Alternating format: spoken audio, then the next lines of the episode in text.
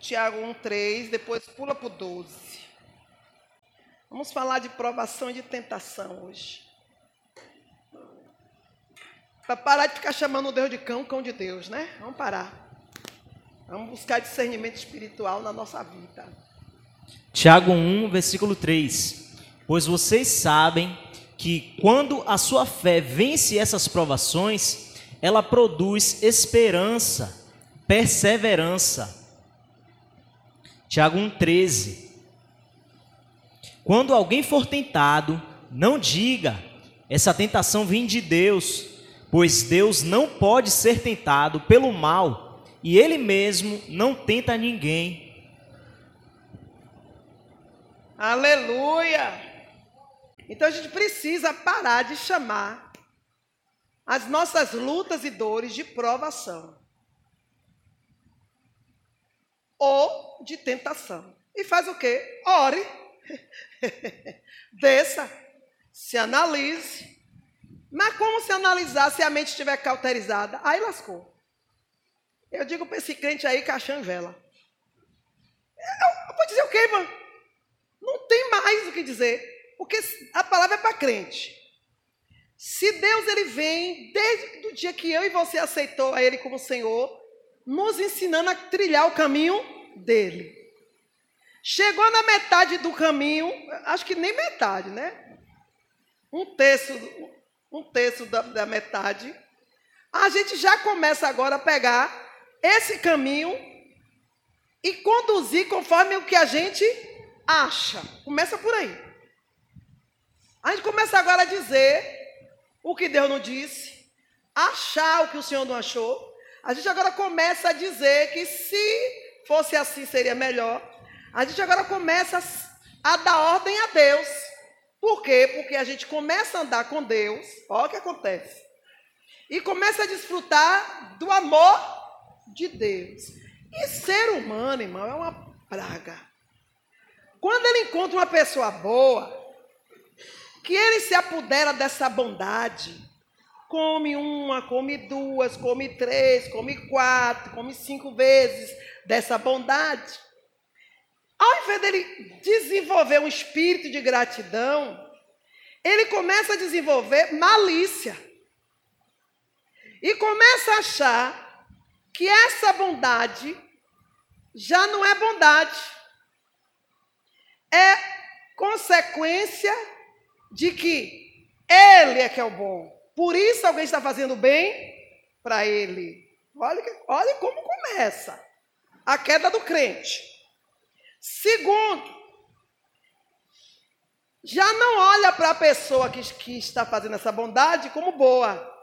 Olha para essa pessoa e diz que ela é o quê? Besta. Acabou. Então a gente pegou, não diz, mas o Senhor, ele é expert em ler nas entrelinhas, de ouvir o que a gente não diz, de perceber o que a gente ainda vai pensar. A gente fez isso com Deus. A gente faz isso com Deus. Porque Deus é bom, porque foi o amor dele que se manifestou logo para mim e para você. Então a gente começa a achar que Deus é bom porque eu sou boa, porque eu sou agradável aos olhos dele, porque ele não vive sem mim. Deus, aliás, Deus precisa de mim. Começa uma enxurrada de informação satânica, desenvolvida pelo nosso ego, alimentado pelo espírito da malícia, começa a fazer parte da nossa caminhada. Pronto. E você, todos os dias, você aprende, Deus continua sendo bom lhe ensinando o caminho que você deve seguir. Mas, ao passo que você caminha com Deus, Deus começa a se revelar. E quanto mais Deus se revela, mais a malícia na sua mente já corrompida pelo seu ego começa a dizer: Ah, por que de repente ficou tão, tão duro assim, tão difícil assim? Não é Deus. É ele ou é ela que está dizendo para começa a queda do homem aí. Aí você diz assim, o laço aconteceu. Não. O laço que você está vendo já é a consequência da sua queda. E quando foi a sua queda? Lá atrás. Você nem viu. Você nem percebeu que você já está caído da presença de Deus. Ah, eu consegui ver agora. É a misericórdia de Deus. Está lá em Jó 33, 14 diante. Alguém, um anjo, se levantou e disse: Deus, vai morrer, vai descer a, cova. Então me dá um sacrifício aí por essa vida. Alguém faça alguma coisa, porque desse jeito aí eu não vou a.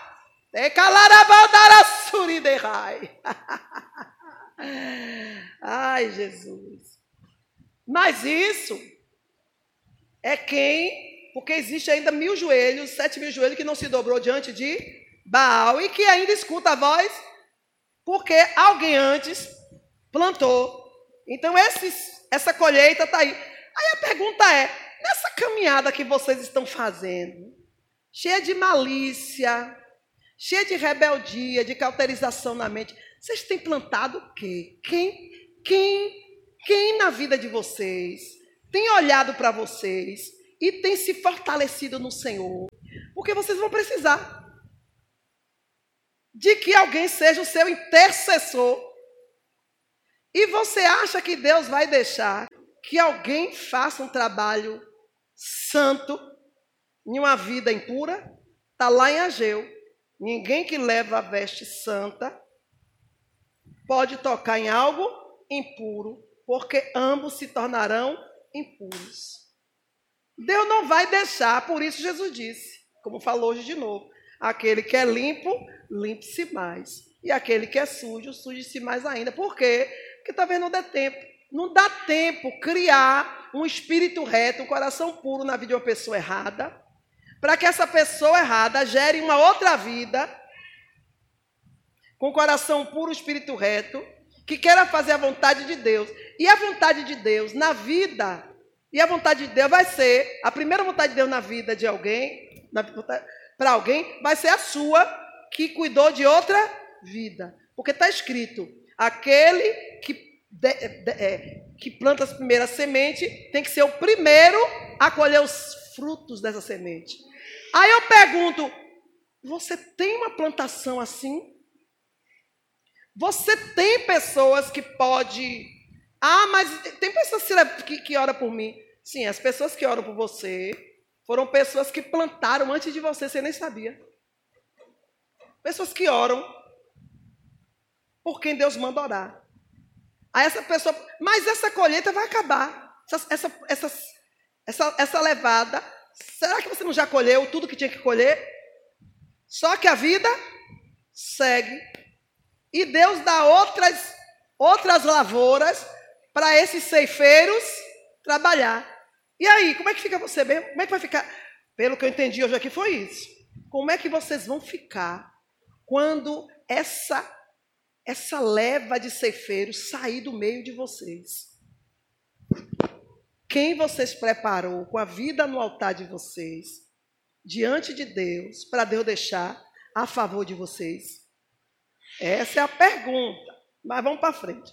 Então, nessa caminhada, a gente começa a chamar Deus de irresponsável. Não, isso não, não veio de Deus, não. Não, não é Deus que está fazendo isso. Porque Deus não mata ninguém. Deus não fere ninguém. E Deus, ele não faz o trabalho sujo, mas ele tem quem mande. Ele tem quem faça. Está lá em Isaías 54, 17. É?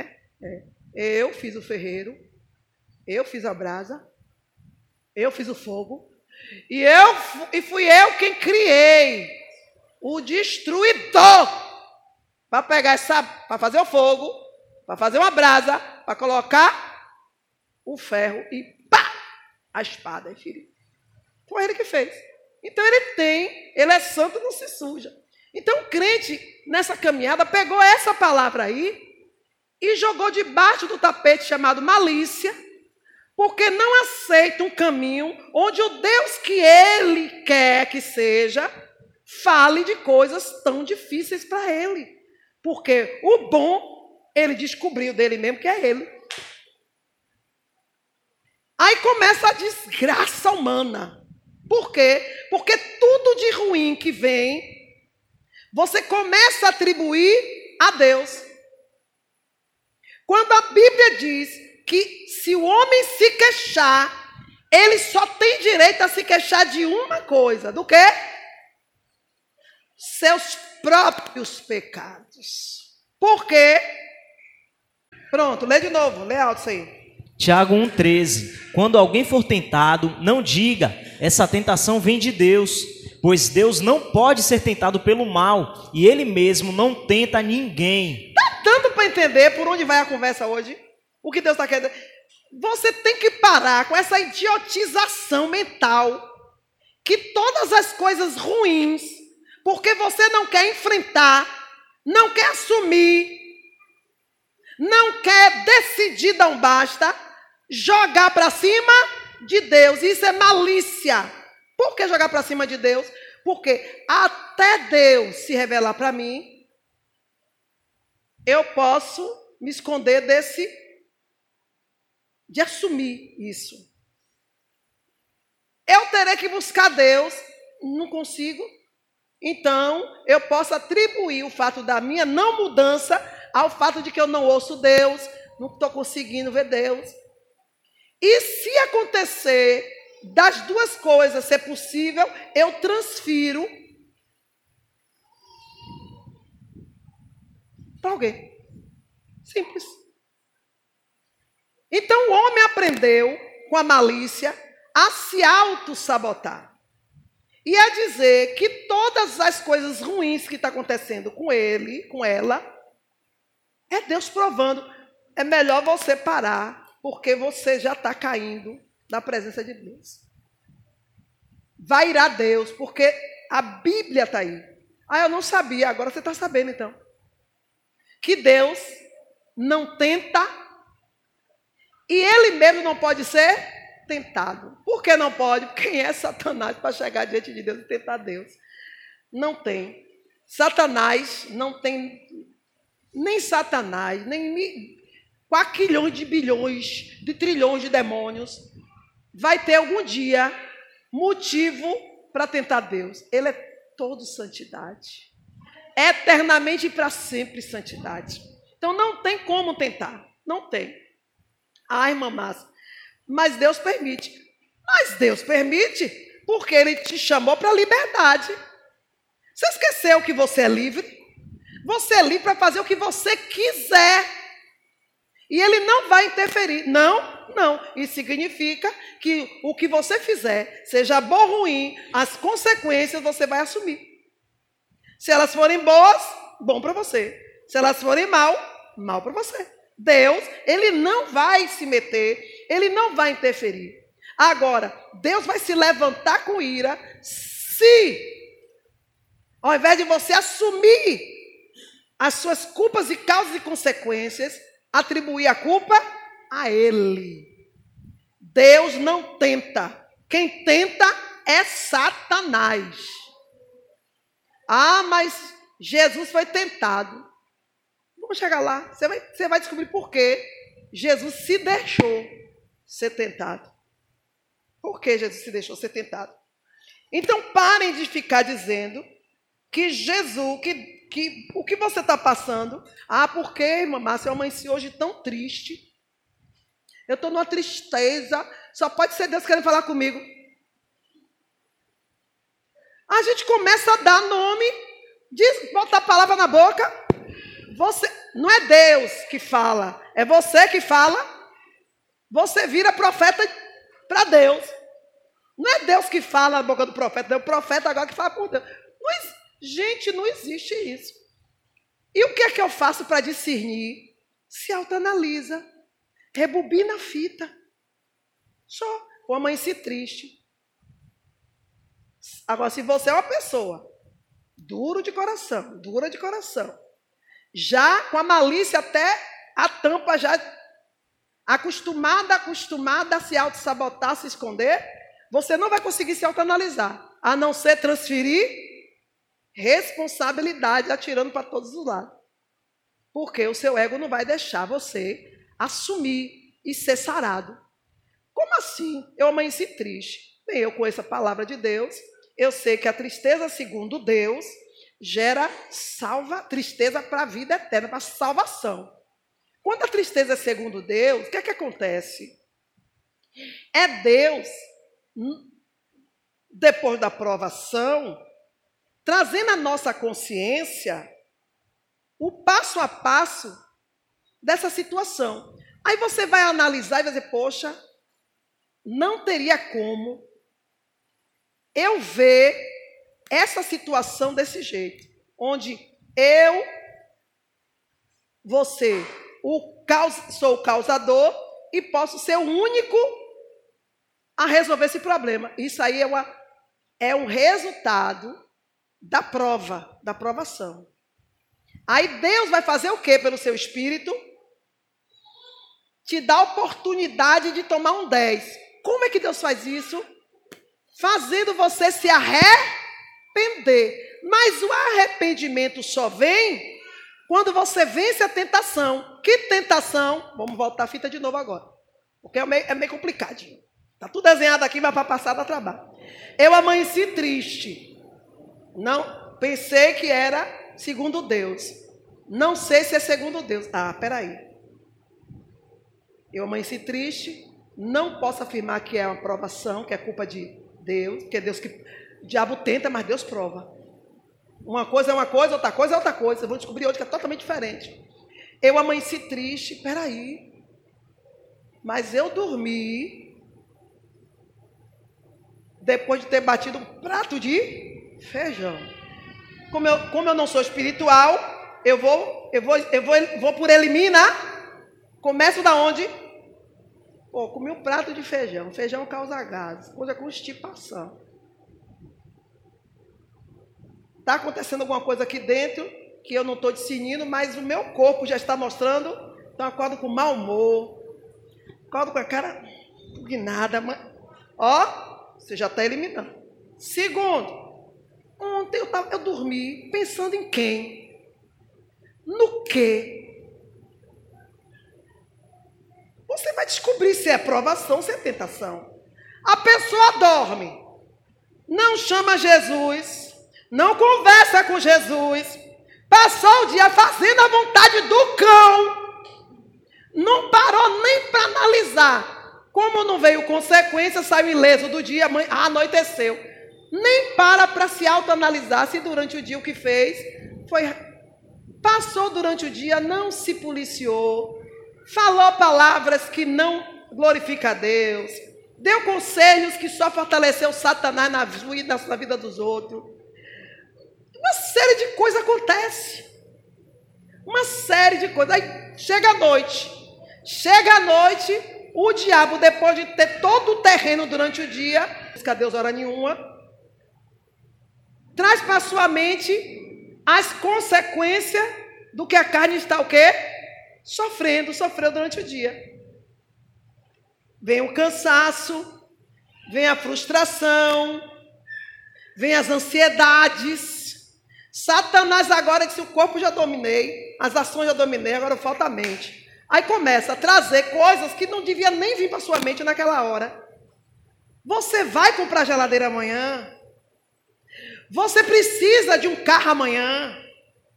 Você não andou até hoje. O que tu tá não está servindo até agora. Aí o diabo começa a trazer um turbilhão de coisas para você se sentir o pior crente, porque a vontade de Satanás mesmo não é derrubar, não, você já está derrubado. Você já está derrubado. É fazer você afrontar ele. Porque ele não pode ir, porque Deus já sabe quem é ele. E, ele é odiado. Se, ah, Deus, meu irmão, Deus não tem amor por Satanás. Deus não ama o ódio. Deus não tem amor por iniquidade. Deus aborrece o mal. Mas Deus, já ouviu miséria? Deus ama Satanás. Eu digo que ele está comendo cocô. Deus aborrece o mal. Como é que. O, Deus não tem como amar o ódio. Deus ama o, ah, mas Deus ama o pecador. Irmão, é diferente. Deus ama o pecador porque ele está na condição de pecador, mas ele não era pecador. Quem o criou foi ele, ele fez o homem perfeito. E ele ama porque ele já criou um meio desse pecador se salvar. Se esse pecador se salva por meio da, do caminho que é Cristo, o amor de Cristo vai permanecer nele. E se ele não aceitar, ele vai jogar o amor fora e ele vai se enquadrar no mal, onde para o mal não tem mais escapatória. Está dando para entender? Então você não pode fazer a vontade de Satanás, é por isso, porque você pode chegar a um, a um nível de maldade que o próprio Deus vai te rejeitar, porque Ele é bom. Porque Ele é bom. É disso que Jesus está tentando avisar a igreja na terra. Mas a gente insiste a desperdiçar esse amor e misericórdia de Deus. Todo dia faz coisa errada. Todo dia deixa de praticar o que é certo. Meu irmão, até o amor de Deus tem limite. E ele já determinou um dia onde o amor dele vai parar e vai começar o juízo. E o juízo é sem misericórdia. Não vai ter amor, não tem misericórdia, não tem nada. É um juízo, ele vai julgar e acabou. Não vai derramar uma lágrima para quem for pular de lá. Não. E depois não vai haver nem lembrança de que você existiu e que você fez mal a Deus, que você fez mal à obra dele, ao reino dele. Não vai ter. Você vai morar no esquecimento e vai sofrer lá eternamente. É muito sério o que Jesus tentou falar aqui para a humanidade e tenta falar até hoje através de seus servos. Então você tem que analisar, peraí, eu estava, eu não sei se eu estava bem, mas não estava tão mal quando eu comecei a dar vazão aos pensamentos de coisas que eu quero, mas que não estou pronto para ter, ou não fiz nada para obter. Aí começa esses pensamentos, dá lugar à ansiedade, que vira uma grande frustração e que a gente desconta em Deus chamando de provação. Porque Deus está me provando. Não, filho, não, filha. Se você acordar e dizer, Senhor, toma meu dia em tuas mãos, toma minha vida, põe um anjo aqui na minha frente e põe um guarda na minha boca, porque eu não quero pecar contra ti. Você vai ter um dia. Da, se você disser ao Senhor que mande guarda, esse guarda vai dizer: tu, tu disse que não ia fazer nada errado hoje. Você vai ouvir. Eu não, você nunca pediu. Você nunca, você nunca direcionou sua vida ao governo de Deus. Mas Deus é o meu Senhor. Mas esqueceu que Ele é um Deus que te deixou em liberdade, te chamou para ser livre? Ele só vai te governar se você deixar. Se você disser, Senhor, pode me governar. Haja o que houver, não me deixe sair do caminho. Ah, meu irmão, aí, aí sim. Aí você pode lembrar disso e dizer: não, eu estou numa boa com Deus, me sobreveio esta situação. E essa situação eu não procurei, eu não cavei, não tenho participação nenhuma. Não participo nada aí. De repente apareceu essa situação. Hum, eu vou sofrer. Como um bom soldado sofre na posição, esta minha situação porque pode ser o meu Senhor me provando. Porque junto com a provação, Deus também viu o quê? O escape. Junto com a provação, você vai saber se é prova, porque ninguém é provado a vida toda. Toda prova, ela acaba. Você sabe que tem um ponto para acabar. Agora, entre um ano, dois anos, um mês, dois meses, três meses, e não tem nenhum sinal de que Deus está no negócio. Na verdade, eu estou sentindo que Deus está fora. Pronto, isso é tentação. Você foi entregue às suas vontades. Porque as provações de Deus, eles, elas são sinalizadas. A primeira coisa que acontece, posso falar, Deus não prova pecador. Porque se Deus provar um pecador, ele vai fazer o quê? Deus vai ter que matar. Ou melhor, Deus não vai nem dar prova. Deus já vai dar sim? Deus só prova os fiéis. Por quê? Poxa, vou ter que parar antes de explicar o que eu estava explicando. 2 Pedro 2,9, lê aí. É o que eu estou falando agora. Primeiro, 2 Pedro 2,9. Tudo isso nos mostra que o Senhor sabe como livrar das aflições as pessoas dedicadas a Ele e também sabe como guardar os maus debaixo do castigo para o dia do julgamento. Você está entendendo a diferença entre provação e tentação? A tentação vem de Satanás. O diabo olha para você e diz assim: hum, gostei dessa ideia que você me deu. em cima do que você está fazendo, ele vai agir. Porque toda tentação, ela é proveniente de uma desobediência. Ah, mas eu não sabia, sabia. Toda vez que você desobedece, você sabe. Por quê? Porque para você desobedecer, você tem que dizer não à obediência. E a obediência tem que se manifestar. Não há um reconhecimento de erro. É isso que está acontecendo na igreja de Deus na terra. Não há um que se arrependa. Não há um que se coloque na brecha e diga: Senhor, fui eu. Pode mandar as roupas para cá, porque realmente eu errei. Não há um que diga, Senhor, eu sou culpada, eu sou culpado.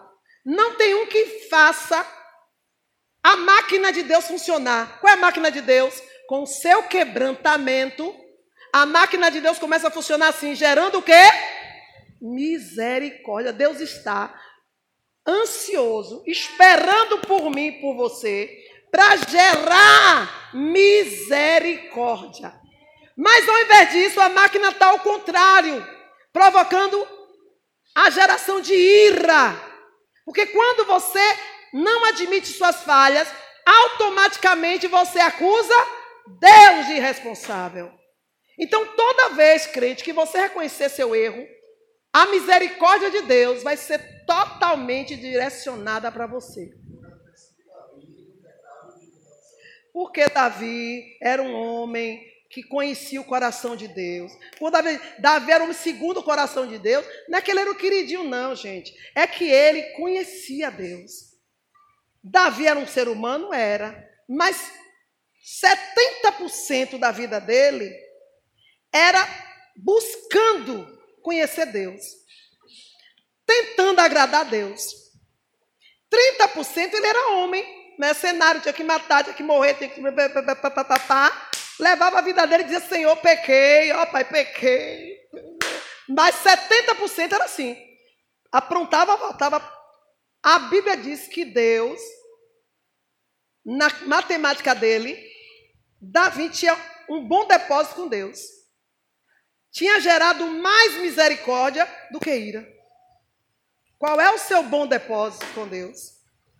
Todo dia se ministra isso aqui. Qual é o teu bom depósito? Para com Deus. Não, para com você eu já sei. Se abrir, se abrir o teu, o teu depósito, você está rico. Você está rica. Tu só, só, só acumulou coisas boas para você. Agora eu quero saber para com Deus. Porque a Bíblia diz que adianta o homem ser rico para consigo e pobre para com Deus. Não adianta nada você não poder livrar você mesmo de Deus. Não vai. Se Deus irá com você, toda a sua bondade, toda a bondade que você acha que você tem, é, não vai te livrar. Então você tem que entender esse ponto aí. O homem não é tentado por Deus. É Satanás que pega as oportunidades que você deixa. Você abre, você dá uma palavra, por isso que temos que vigiar com o que falamos. Ai, meu Deus, hoje eu estou hoje eu tô me sentindo mal. Você não está. Você não está sentindo mal. É a mania que você já se habituou para chamar a atenção das pessoas de maneira horrível. O ser humano quer ser o centro. Ai, não estou me sentindo bem hoje. Só para ouvir alguém dizer assim: oh, o que é que você tem? É uma miséria. De autocomiseração. Satanás diz assim: boa ideia. Tentação. Satanás te tenta em cima do que ele, do que você produz. Ninguém sendo tentado, diga que por Deus foi tentado. Todo homem é tentado pelas concupiscências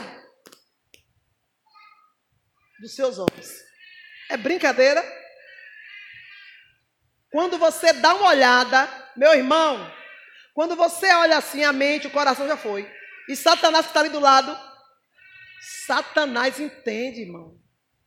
Satanás entende. Por isso que a Bíblia diz que tudo que for bom, suave, sublime, de bom senso, de justiça, nisso pensai. Porque Satanás está ali tentando ler seu comportamento, seus passos, seu semblante. Satanás fica ali ao redor.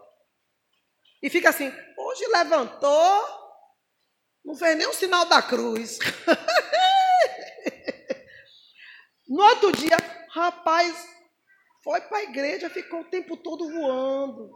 Acabou, você é a mira. Você é o próximo alvo de Satanás. Ele te analisa. Irmão, Satanás te analisa o dia todo. O dia todo ele está te vendo. A gente vai chegar lá. A gente vai chegar aqui já já. Apocalipse 3,10. Então Deus livra os dedicados.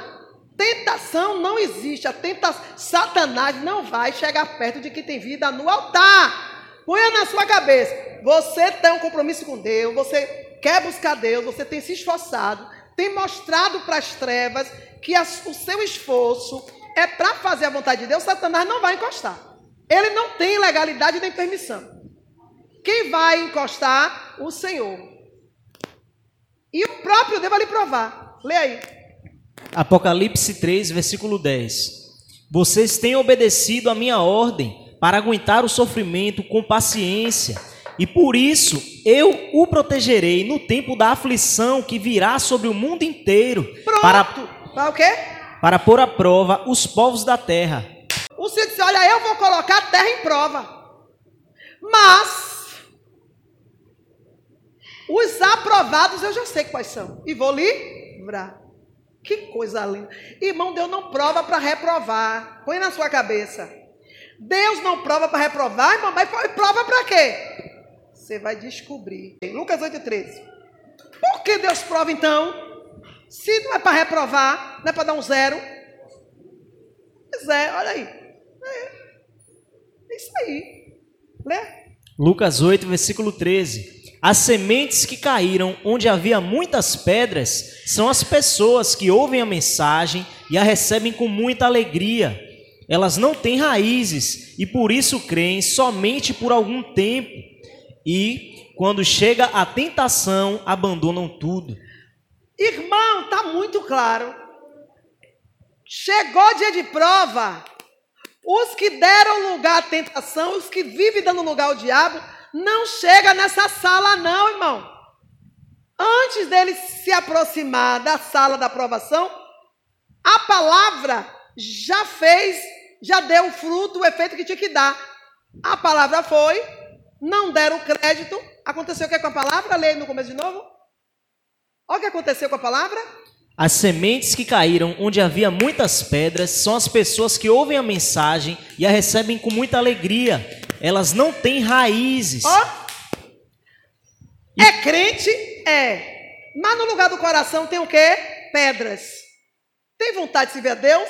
Tem. Mas a dureza do coração é maior que a vontade. E o que, é que acontece com a palavra? Cai dentro dessas pedras. E ela não tem força para. Aí chega o dia da aprovação, lê o final. E quando chegam à tentação, abandonam tudo. Pronto. Quando chega o dia da aprovação, ela não tem força, não tem discernimento, não vê graça em Deus. Ah, já perdi mesmo, não vou mais não. Ó, vou, se Deus quiser, Deus vai me livrar. Ó, já, já está reprovado. Irmão, só entra na sala para fazer a prova com Deus. Os que ele seleciona. Ele seleciona e somos provados para ser aprovados. Vamos ver? Hebreus 1, 11, 4 e 12, 48, Lucas. Isso, e, e, essa prova acontece e você não sabe. Lembra da sabatina, da prova surpresa? Que não era surpresa? Que tinha professora que entregava o jogo. Amanhã vai ter sabatina, não digo nada. Essa semana vai ter. Só que é de Deus, irmão. Você entra, olha para dele e diz, ó, senta aí que a gente vai ter um, um pra. Leia aí. Hebreus 11. Hebreus 11, 3. 4. 4. Foi pela fé que Abel ofereceu a Deus um sacrifício melhor do que o de Caim. Pela fé, ele conseguiu a aprovação de Deus como homem correto, tendo o próprio Deus aprovado as suas ofertas. Por meio da sua fé, Abel, mesmo depois de morto, ainda fala. Ah, vou voltar aqui um pouquinho, 8,15, que diz assim, ó. E a que caiu em boa terra, esses são os que, ouvindo a palavra, conservam no coração honesto e bom, e dão fruto com perseverança. Chegou o dia da aprovação, estou sendo provado. Poxa, estou buscando o Senhor. Observe se não é. Quanto mais você busca a Deus, só vem, mais vem luta.